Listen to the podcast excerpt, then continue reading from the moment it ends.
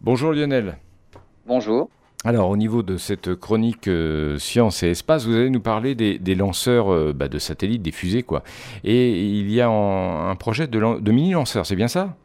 Ah bah oui, avec l'avènement de la miniaturisation dans le domaine des satellites, hein, on voit fleurir ce qu'on appelle des constellations de satellites. Plusieurs dizaines de satellites lancés en une seule fois par un lanceur traditionnel.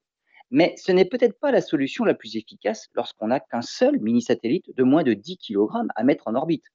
Une start-up française, la start-up Latitude, développe un mini-moteur qui pourra équiper un mini-lanceur mieux adapté pour lancer ces nouveaux petits satellites.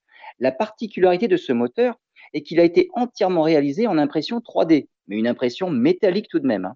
Ce nouveau moteur équipera un mini-lanceur développé par la start-up elle-même, Latitude.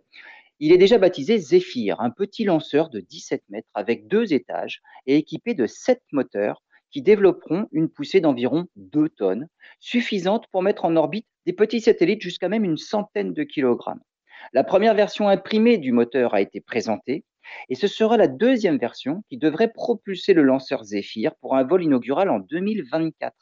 Ce marché des petits satellites concerne pas moins de 500 satellites envoyés dans l'espace l'an dernier et aucun ne faisait partie d'une super constellation. C'est donc un marché avec un énorme potentiel.